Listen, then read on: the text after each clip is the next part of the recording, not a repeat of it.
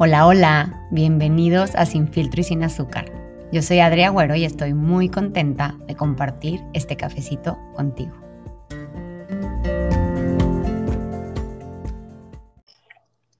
Hola, bienvenidos a Sin Filtro y Sin Azúcar. Eh, hoy tenemos un tema súper interesante y creo, creo que muchas personas este, van a estar contentas de que hablemos de esto con, con una invitada que tiene tan solo 21 años, pero tiene una historia increíble que contarnos, una persona, la conozco poco, les confieso, este, ella es Montserrat Aldred. Monse me, me buscó y te lo agradezco, Monse, gracias por la confianza, para compartir su historia de adicción. Monse tiene 21 años, es de San Luis Potosí y actualmente vive en Ciudad de México. Y ella conoció el alcohol y las drogas a su temprana a sus tempranos 13 años y a los 19 eh, decide dejar este camino y meterse en clínicas de rehabilitación. Ya nos contaré ya un poquito más eh, su historia, pero creo que con eso poquito es, es admirable y, qué increíble que tan joven pudo ella salir de este camino. Y después de esto se certificó como terapeuta en adicciones y habilidades para la vida, como para estudiar un poco más este tema, entenderlo y me encantó porque me escribió y me dijo, Adri, escuché tu podcast y quisiera compartir mi historia porque mucha gente eh, o ha estado ahí o tiene un pariente o alguien muy cercano y me encanta porque nos puede servir tanto a los jóvenes como a los papás de adolescentes, etcétera. Pero bueno, primero que nada, gracias Monse por la confianza. Este, bienvenida a Sin Filtro y Sin Azúcar. Muchas gracias. Estoy muy emocionada, como te repito, me siento muy honrada cuando alguien acepta, cuando alguien me permite contar mi historia, alzar mi voz en su espacio. Entonces eso me hace sentir muy, muy, muy agradecida. Muchas gracias. Gracias a ti. Oye, Monse, a ver, cuéntanos, eh, no quisiera tanto clavarnos como en el tema de qué es adicción, porque creo que, que en general todos sabemos, ¿no? Pero ¿Cuál fue el momento para ti en que te diste cuenta que tenías un tema de adicción y no eras simplemente una adolescente probando tanto el alcohol como las drogas?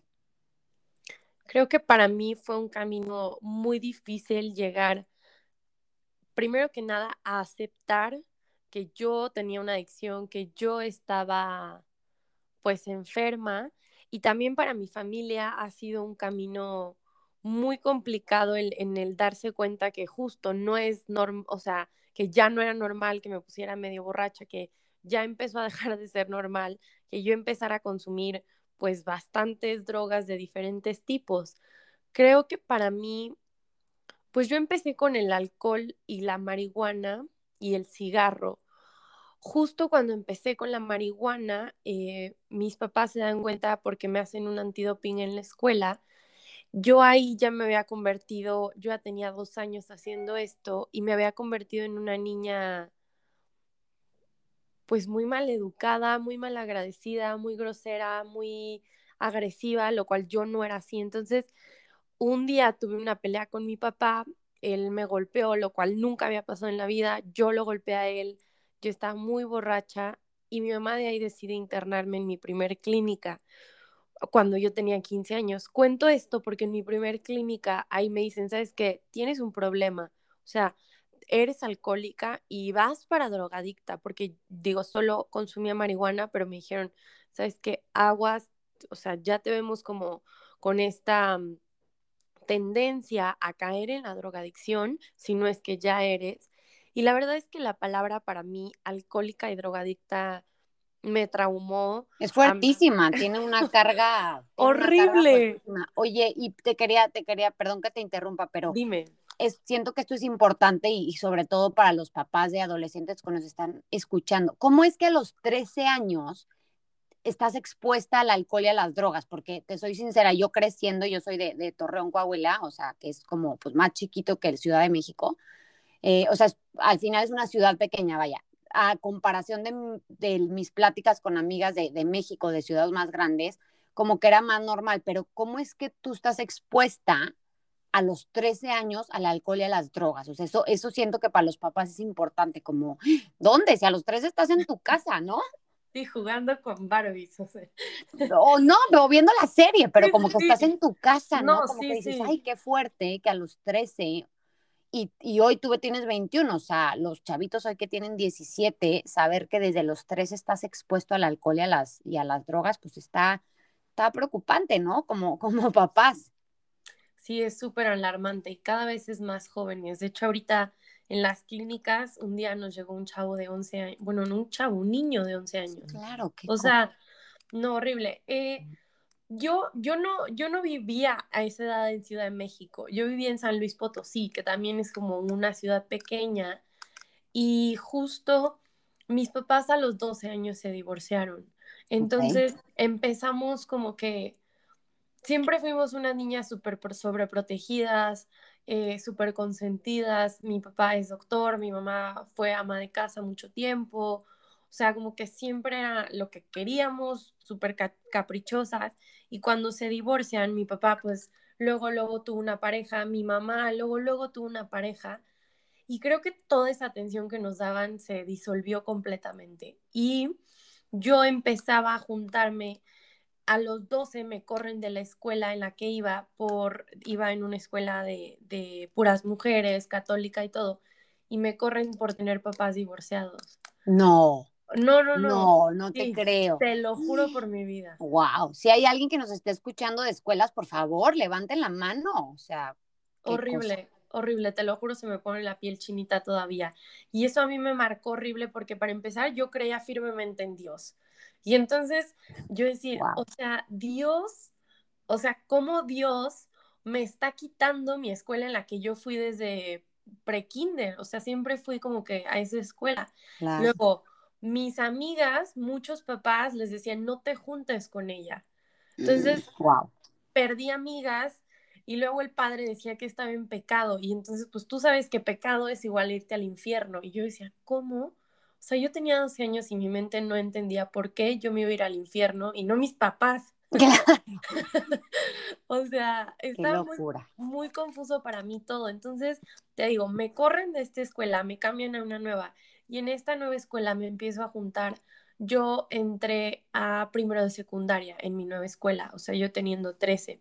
Entonces, me empiezo a juntar con chavos de primero de prepa, segundo de prepa, o sea, de 18, no, sí, como 17, 18, hasta de 19 años, yo teniendo 13. Sí, claro, mucho más grande. Era, era gente muy grande para mí que ya tomaba. Entonces, en ese ambiente en donde justo lo que decíamos, o sea, antes de esta plática, yo me empiezo a sentir aceptada, me empiezo a sentir vista, me empiezo a sentir, pues la verdad es que desde chiquita, o sea, siempre era como la popular o la niña guapa o toda esta parte, entonces como que, pues sí, a mí me ofrecen el alcohol y sin pensarlo lo probé, o sea, sin miedo, sin qué me puede pasar. Y la verdad es que desde la primera vez que lo tomé me gustó mucho el efecto. Su sabor nunca, pero el efecto. claro. Sí, sí, como, como yo lo veo como, pues como un poquito como la anestesia, ¿no? La anestesia a lo que probablemente estabas viviendo, que no tenías digerido, todas las emociones que estabas viviendo con el divorcio de tus papás, con el que te correan de la escuela, con el que, ¿no? O sea, estaba haciendo demasiado y, y, nadie te estaba ayudando en el momento como a, a reconocer tus emociones y a, y a, guiarlas y sacar el enojo o la tristeza o la frustración de, de, otra forma, de una forma que no te hicieras daño a ti misma.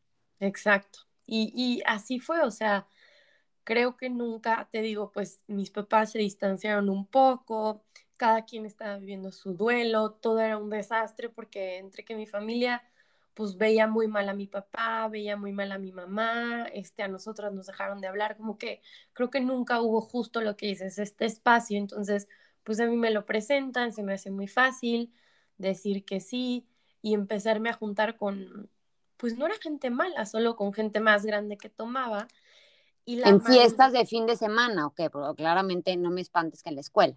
No, no, no, no, era, era en, los viernes, sábados, pero ya después ya se empezaba a hacer jueves, viernes, sábado, y pues si me dejaban salir los domingos o decía que tenía que ir a hacer un trabajo o estudiar y pues tomábamos los domingos. O sea, ya cada vez era pues sí era más, y fumar sí era en la escuela, fumar cigarros sí fumábamos en la escuela. Ya. Oye, bueno, perdón, después de esta interrupción que se me hizo importante, porque hoy sí los papás es cómo tiene acceso un niño de 13 años al alcohol, ¿no? Oye, bueno, y luego entonces, después de este pleito con tu, con tu papá, que, que fue muy fuerte por lo que cuentas, tu mamá te dijo, a ver, vamos a la clínica. Pues no me lo dijo, me dijo, que íbamos... me dijo que íbamos a ir con un psicólogo a Ciudad de México y yo, ah, pues, pues sí, o sea, pues está bien, ok.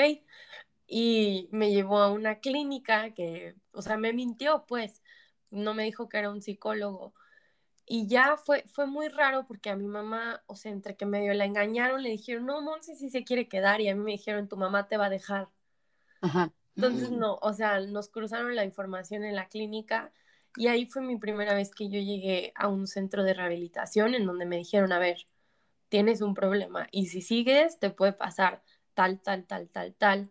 Pero la verdad es que lo ves muy lejano, o sea, como te decía antes, para mí que me hayan dicho, que me han diagnosticado como alcohólica y drogadicta, a mis 15 años, en, en, yendo en el cumbre, siendo como fresa, o sea, como que no, para mí la palabra alcoholismo y drogadicción era muy lejana, era el que está en el oxo tirado, homeless, era el que se inyectaba heroína, o sea, no, no era nada cercano a mí, ni me habían educado de esa manera. No sé, fue, fue muy confuso, obviamente no lo acepté. Saliendo de esa clínica, em, algo que, que es un tema que a mí se me hace muy importante tocar es que yo empecé a ver series y en redes sociales empecé a seguir a artistas que fuman marihuana, empecé a ver gente que se metía cocaína, empecé a ver series de narcotraficantes, de todas estas que están en Netflix, en donde, pues sí, justo yo veía una vida que mucha gente se burla de mí, pero yo creo que se me hace importante decirlo porque yo pensé que eso era real. O sea, yo lo veía y en mi mente ingenua yo decía, ah, órale, o sea, ganan dinero, se van de fiesta y se la pasan padre, o sea, qué padre, ¿no? Y como que nunca pensé, pues todo lo que no es verdad y todo lo que verdaderamente te trae estar en un mundo de drogas y alcohol. Y mm, pues no sé, me empezó a dar cada vez más curiosidad conocer otro tipo de drogas, no solo la, la marihuana, pruebo la cocaína, pruebo las tachas, que son estas pastillitas. Em, justo de ahí empecé pues a, estar en, clínicas. Digo, mi travesía es muy larga, mi historia es un poco larga, pero yo estuve en ocho clínicas de rehabilitación de los 15 años a los 19 años. Wow. Oye, ¿y cumplías el tratamiento completo? O sea, ¿cómo, funciona esto? Habla, platícale a la gente que obviamente yo también desconozco, pero es un tratamiento, no sé, de 30 días. ¿Y, y qué pasaba? O sea, tú salías, volvías a recaer y por eso volvías a entrar? Pues es, es complejo, digo, en las clínicas cada modelo es distinto, entonces hay modelos desde 30 a 35 días, que es lo menos, hasta modelos de un año completo o dos años. Ok. Entonces, depende y varía. En unos sí los concluí, en otros no, como por ejemplo en el segundo me escapé de la clínica. Moral. Este, ¿Y a dónde te fuiste? ¿A tu casa o qué? No, no, no, a la calle, pues obviamente no me iban a recibir en mi casa. Claro, o sea, con una amiga o así. Con una amiga me escapé. Bueno, ni era amiga, con una chava que conocí en la clínica que también odiaba el mundo, odiaba a sus papás, no entendíamos por qué eran malas las drogas y se nos ocurrió la brillante idea de, escaparnos. Pero en ese no lo concluí, hubo en otra que no lo concluí este, mm, y sí, creo que era justo eso, o sea, como yo nunca quise, yo nunca entendía, yo estaba muy molesta, yo era una persona que culpaba a mis papás, que culpaba a Dios, o sea, el tema de Dios fue muy fuerte para mí porque como que ahí fue la primera vez que me sentí traicionada por Dios, por así decirlo, a los 12, entonces estaba muy enojada con la vida y nunca quise, nunca quise entender en ninguna clínica y, y justo era eso, o sea, salía concluyera o no, y era como que mis papás me tenían todo un esquema planeado de vas a estudiar, vas a ir a clases de no sé qué, te en la noche no vas a salir y todo el tiempo me tenían vigilada, pero pues nunca funcionaba porque, porque ni yo quería, porque me sentía no sé, creo que había muchos factores que no hacían que funcionaran las cosas. De hecho, me mandaron dos años a la India. este, ¿A dónde? Amritsar, India. ¿Pero a una escuela o a qué? un internado ah. en donde hice segundo y tercero de prepa, pero también aprendí yoga y meditación. Mm, qué padre. Entonces ahí estuve dos años. Mm. ¿Ya rehabilitada o allá también caíste? No, bueno, no, sé, perdón, no sé si la palabra es caíste, pero o allá también buscaste o tuviste acceso a esto. No, en India no consumí nada, pero sí regresando de India consumí. O sea, ya llegando a México me volví a drogar. Allá no, porque pues sí era como un internado, o sea, era un internado, entonces no podía salir. Y, y pues digo, entre que los hindús no saben muy bien hablar inglés y entre que, entonces no era muy complicado como buscar algo allá. Y la verdad es que me sentía muy feliz allá, entonces nunca sentí la necesidad de drogarme, pero regresé a México justo en el 2018 y en el 2018 me internan por última vez en un centro de Ciudad de México y en ese centro fue el que fue en el último el que estuve y fue pues gracias a, ese centro, yo creo que gracias a mí, a mis papás, a muchas cosas en, en las que pues estoy bien hoy. Ese fue mi último centro, pero sí, era eso, salía y recaía y mi papá pues nunca se rindió, o sea, mi papá siempre fue de la idea de mucha gente dice como pues déjalos, o sea, déjalos y hasta que entiendan que pidan ayuda a ellos, ¿no? Hasta que ellos Claro, pero también, o sea, cabe mencionar que eras una adolescente, eras una niña, o sea, a los 12 años no, no la puedes dejar, ¿no? o sea, tal vez si alguien a sus 40 años, pues, siento que es otra historia, pero, pero a esa temprana edad siento que lo que corresponde como papás, claro, es contener, es estar ahí presente y es hacer todo lo posible para, para ayudar a tu hijo, ¿no? Sí, yo creo que yo hoy le agradezco mucho a mis papás que no se hayan rendido, que porque probablemente o me hubieran matado o me hubieran robado, prostituido, este, no sé, violado, como que sí creo que hizo bien en nunca dejarme. Era muy cansado, yo odiaba que me internara y creo que para ellos también fue muy cansado, pero pues valió la pena. Claro, oye, ¿y cómo digo, claramente todos, este, bueno, no todos, ¿verdad? Pero hemos escuchado que la, que la adicción es una enfermedad y hay que tratarla como tal. ¿Cómo es este punto donde, porque ahora, ah, como lo mencionamos, a muy temprana edad los chavos tienen acceso al alcohol? ¿Cómo, es, cómo, cómo podrías definir qué es este punto en donde está normal echarte dos, tres cubas, no sé qué tomen hoy, si vodka, cuba, whatever, a ya brinque a un paso donde ya estoy o sea, ya no es normal, ya esto se podría considerar adicción. Porque yo lo que observo de tu historia es como que salías y entrabas, y también los que no sabemos nada, y tú nos podrás ayudar, es en, se supone que te da como un, este, como withdrawal syndrome, ¿no? O sea, como cuando te estás desintoxicando, como cómo era para ti este proceso o no llegaste, o, o para ser alcohólica no tienes que llegar a un punto donde estés ya tan metido que, vivas este síndrome de desintoxicación? Em, pues mira, creo que son dos preguntas. A mí sí me dio síndrome, se llama síndrome de abstinencia, le ah, llamamos. Eso. Este, y sí me dio a mí muchas veces de puro alcohol, de droga, más que nada al final yo empecé a consumir cristal, que es una metanfetamina. Y digo, todas las drogas son adictivas, pero este es como mucho más rápido el efecto. Ok y es un síndrome de abstinencia horrible. Y sí me dio, eh, y creo que en todas las clínicas me daba. Y más que físico, con el cristal sí me dio físicamente. O sea, mi cuerpo ya no podía más. O sea, definitivamente mi cuerpo necesitaba la droga, ya no era que quería yo. Pero con las demás era más como este síndrome de abstinencia, como en el alcohol le llaman cruda moral. Era así, como esta parte moral de, necesitarla, de querer escapar, de querer no sentir, de querer aminorar, de querer como desconectarte de tu vida y de lo que estás viviendo un ratito. Y eso siento que era más mi necesidad, más que, pues, por ejemplo, creo que con la marihuana nunca sentí nada físico, pero sí, o sea, esta necesidad emocional de necesito fumarme para que me relaje, para que me haga reír, porque no me puedo reír sin, sin fumar marihuana, como esta parte.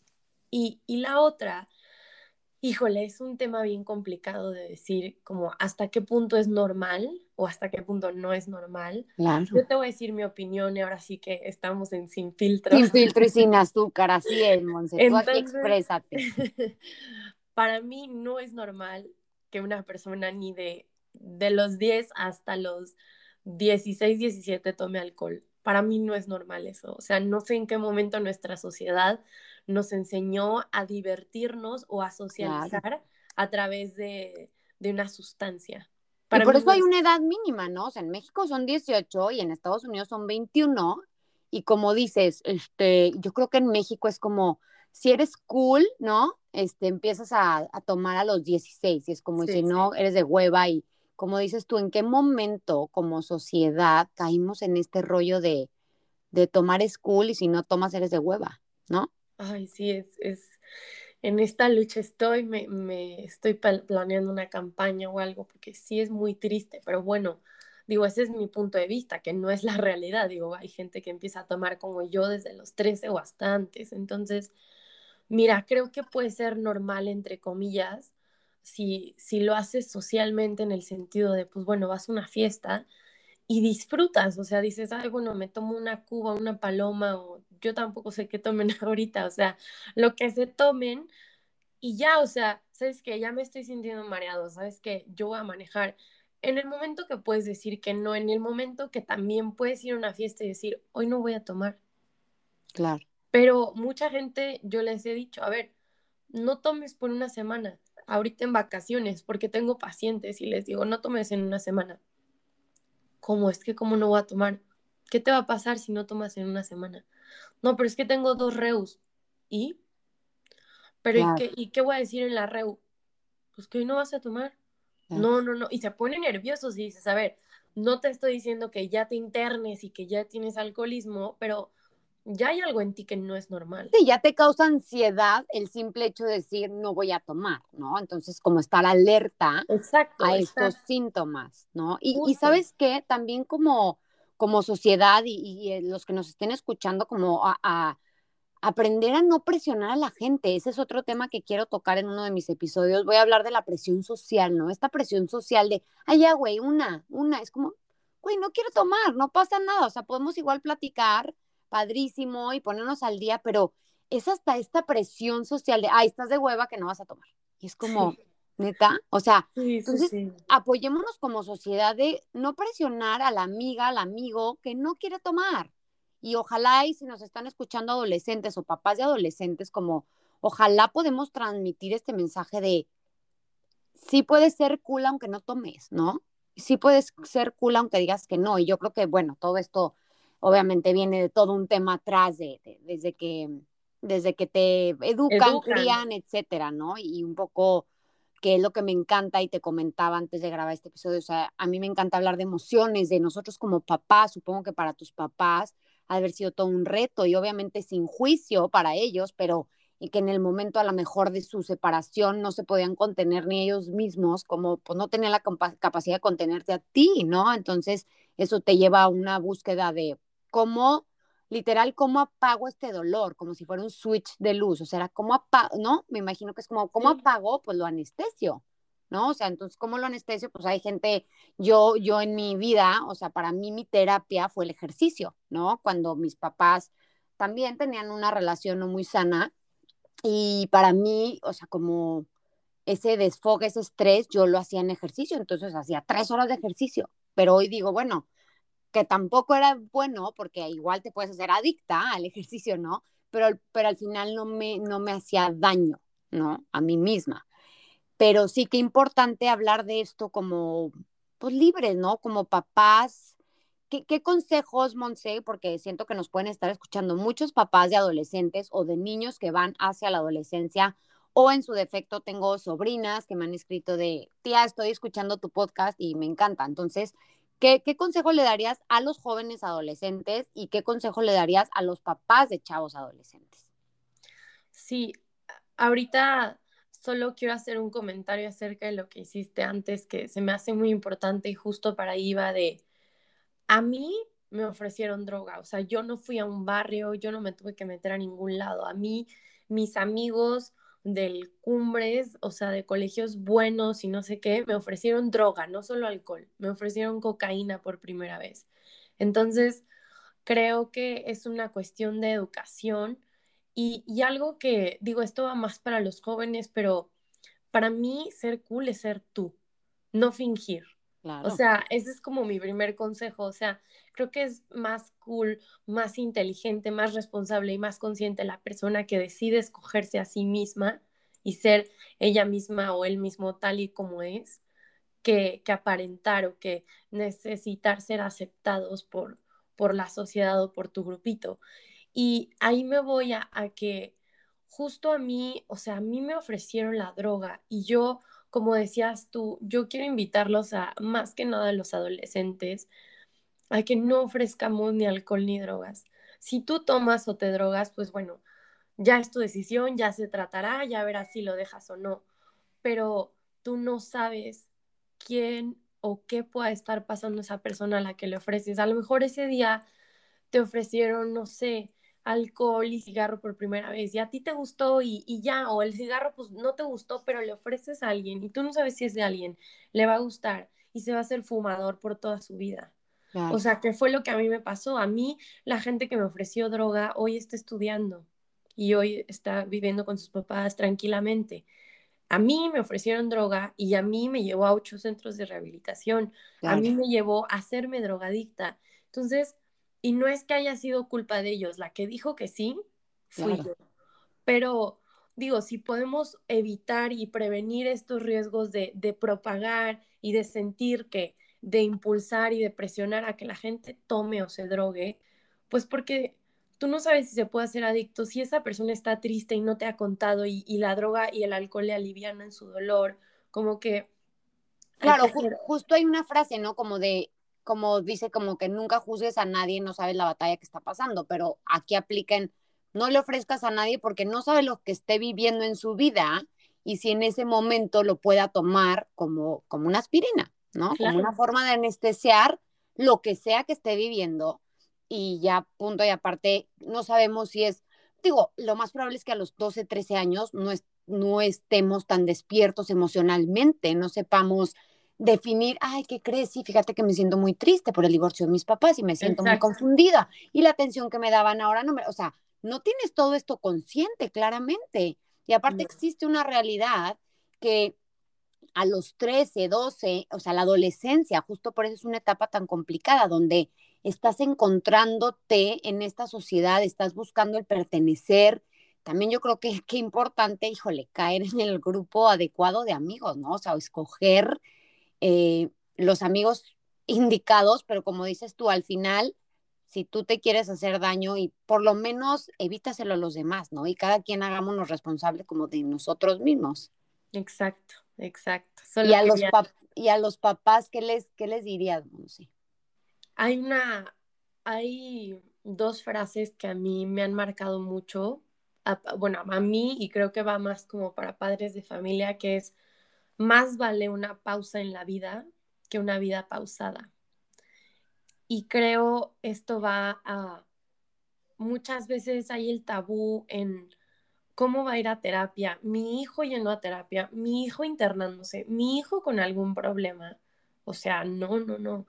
Por ejemplo, a mis papás les costó muchísimo trabajo aceptar que me tenían que meter a un centro, muchísimo trabajo aceptar que tuve que ir con un psiquiatra y con un psicólogo como que no era posible para ellos. Entonces, me refiero a que vale hacer una pausa en la vida, a que tu hijo o tu familiar viva toda su vida pausada, viva toda su vida horrible y, y, cada vez peor y peor y peor por no tener herramientas de hacer una pausa y solucionar lo que está pasando en ese momento. Otra, otra frase que a mí me gusta mucho es y bueno, estaba creo que para todos, solo yo puedo lograrlo, pero no puedo lograrlo sola. Entonces, mm, o sea, la única, la única que va a poder y que pude fui yo. Mis papás no, eh, la clínica no, porque puede ser fregona y si yo no quiero no me va a funcionar. Claro. Pero nunca pude sola, Adri, nunca. Y esto no es internenlos, sino escúchenlos, denles apoyo de, de padres, denles apoyo de terapia, amigos, o sea, nunca nos creamos como dioses o, autosuficientes. Contener, ¿no? Como contener como tribu, como familia, como amigos, como sin juzgar, ¿no? Porque también es esta otra parte que, que qué valientes tus papás que les valió eso, este, y creo que, como ya lo dijiste, estás muy agradecida con ellos. Sí, que te importe que el qué dirán, te vale madre, o sea, estás salvando la vida a tu hijo. Pero claro que es un tema hasta social, que la gente, como dices, qué pena hablar de que mi hijo es esto. Es como, no, papás, adelantémonos un paso antes de que esto suceda. Hablar más libremente de estos temas con nuestros hijos, de sexo, de alcohol, de drogas, porque están ahí afuera y el que ustedes o nosotros como papá no lo hablemos, ¿no? Sin filtro y sin azúcar, no nos sentemos a los hijos y le digamos, mira, esto es así y así y así. Creo que, que fuera de que evitarles que caigan en esto, no caigan, lo pongo entre comillas, al contrario, o sea, Van a caer. no saben nada, ¿no? Y tienen curiosidad y a ver, a mí nadie me ha hablado de esto, a ver cómo se siente y a ver, déjame pruebo tantito. Entonces, como papás, como romper, ¿no? O sea, ese, ese tabú y esa comunicación, hablarlo libremente y contenerlos y guiarlos, ¿no? Porque también, no sé si, si estarás de acuerdo con esto, pero es un, es, o sea, para los papás qué difícil es el límite desde hasta dónde eres la niña que nunca te dejan ir y entonces por rebeldía esa niña el día que se salga se va a destrampar o si lo dejas ir, pero híjole, ha de ser, mantener ese equilibrio, este, debe estar interesante, ¿no? Y, y un reto para los papás, ¿no? creo que, creo que hay dos puntos, o sea, uno es de que justo decías que hay que, hay que ser claros, hay que ser sin filtros, porque como adolescentes tenemos dudas, crisis existenciales, cuestionamientos de todo. Y si no tienes a alguien responsable, consciente, que te lo cuente, pues como a mí, yo le voy a preguntar a mi amigo que vende marihuana, oye, ¿qué se siente la cocaína? Padrísimo. Y pues le voy a creer porque a mí nadie, me, dijo qué se siente o qué te hace. Y entonces vas creyéndole más a tus amigos que son iguales de inconscientes que tú que a gente que, que sí te puede hacer eso. Y justo otro tema es el de la sexualidad. A mí me dieron infecciones vaginales, a mí me dio una, una infección de transmisión sexual y todo porque yo no sabía cómo cuidarme, todo porque era como que no, pues hasta que te cases, o sea, papás, sus hijos no lo van a hacer, o sea, les den permiso.